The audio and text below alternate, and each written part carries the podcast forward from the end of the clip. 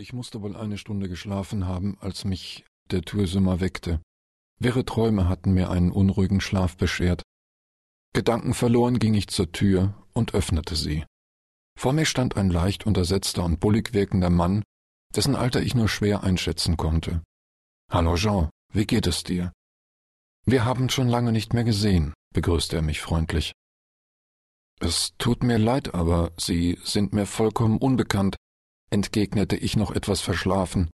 Das kann ich verstehen, es ist schließlich schon zwanzig Jahre her, als wir uns das letzte Mal begegneten. Verwirrt schaute ich den Mann an. Woher sollte ich ihn kennen? Verzweifelt suchte mein Gehirn nach Erinnerungsfetzen, doch die Gedanken blockierten sich, und ich machte ein ziemlich blödes Gesicht. Daraufhin vertiefte sich das Lächeln des Mannes, und er sagte in fast väterlichem Tonfall Damals warst du erst neun Jahre alt. Langsam dämmerte mir, wer dieser Mann war.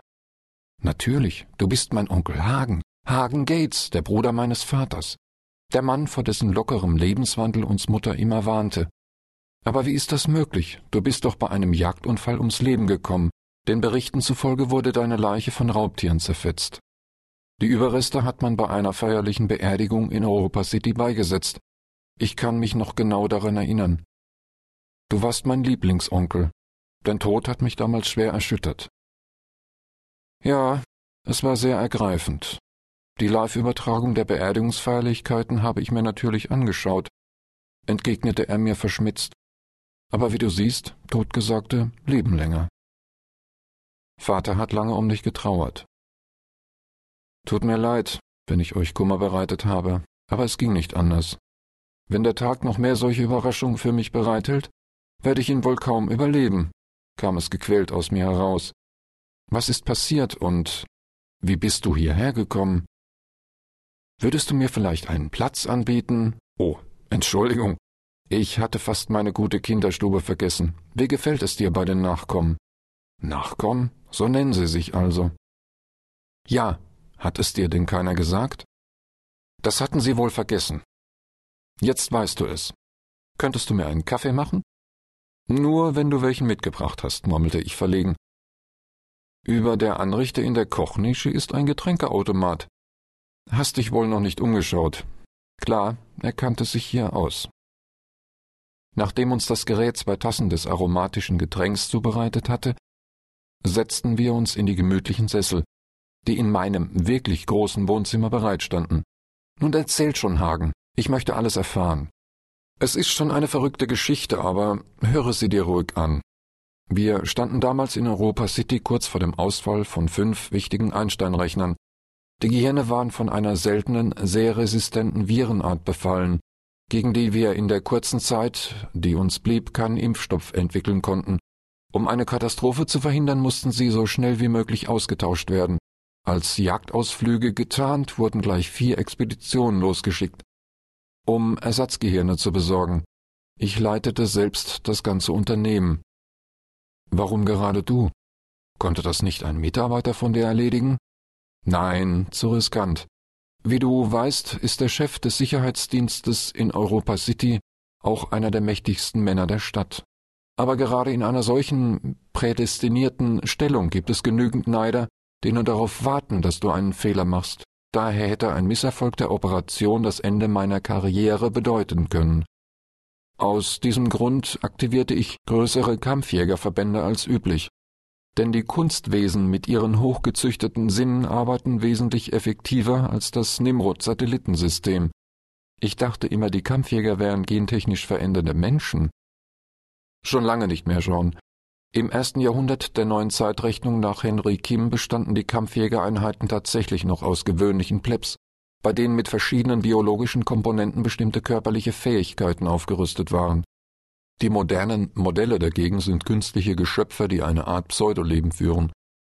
Man hat sie für die Jagd auf Wildmenschen konzipiert und deshalb mit ungeheuren Kräften ausgestattet. Trotz ihrer großen Muskelmasse sind sie sehr reaktionsschnell und durch ihre unglaubliche Aggressivität kaum zu bremsen, wenn es gilt, einen vermeintlichen Gegner zu töten. Die ursprünglich als Kampfjäger eingesetzten Plebs waren wesentlich intelligenter als die heutigen Modelle, neigten aber dazu, Befehlen zu widersprechen und gewisse Freiheiten zu fordern. Die aktuelle Version hat solche Ambitionen nicht mehr, ist noch aggressiver, in der Sensorik extrem leistungsfähig, aber dafür strohdumm. Sie brauchen präzise Anweisung, um eine ihnen gestellte Aufgabe zu erfüllen. Ein kleiner Fehler bei der Befehlsausgabe und die ganze Aktion geht in die Hosen. Kampfjäger sind keine Soldaten im klassischen Sinne, sondern willenlose Kampfmaschinen, heute mehr als früher. Ein großer Nachteil der heutigen Modelle ist ihre begrenzte Einsatzdauer. Sie haben einen hohen Nahrungsbedarf und können höchstens zwei Wochen lang im Einsatz bleiben. Natürlich je nach Spezifikation des Auftrags, manchmal ist schon nach zwei Tagen Schluss.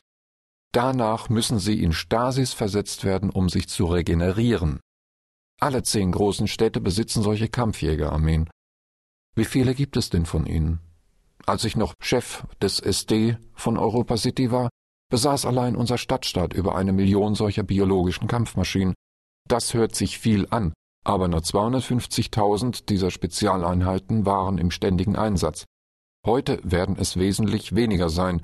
Der Bestand an Wildmenschen ist ja drastisch zurückgegangen, es sei denn, die Zwistigkeiten unter den zehn großen Städten haben zugenommen. Eigenartig. Diese Information hätte ich doch schon längst von den Einstein-Rechnern erfahren müssen. Die Wartung und Kontrolle der Kunstmenschen unterliegt nicht deinem Superhirnen. Für diese Aufgabe wurden und werden wahrscheinlich immer noch speziell dafür konfigurierte Mainframes eingesetzt. Du kannst dir denken, dass die Kontrolle über diese Bestien wegen des biologischen Restrisikos der Einstein-Rechner nicht beim zentralen System liegen darf. Womöglich wird einer sentimental. Du hättest spätestens nächstes Jahr bei deiner Berufung in den Wissenschaftsrat davon erfahren. Aber ich schweife ab. Zurück zum Anfang. Wir schienen bei unserer Jagd Glück zu haben, die Orbitalsatelliten meldeten eine große Gruppe von Wildmenschen in einer Schlucht ganz in der Nähe unseres Standortes. Es dauerte nicht lange und unsere Kampfjäger konnten Witterung aufnehmen. Von da an waren sie kaum zu bremsen. Ich fegte mit zwei weiteren Mitarbeitern in einem Jagdgleiter in bodennahem Tiefflug dicht hinter ihnen her. Wir mussten schließlich die Kontrolle über eine Horde von hundert Kampfjägern behalten. Was gar nicht so einfach ist. Das kannst du mir glauben, mein Junge. Ich nickte zustimmend, konnte mir aber trotzdem nicht vorstellen, eine solche Masse von wild gewordenen Bestien zu steuern. Gebannt lauschte ich meinem Onkel.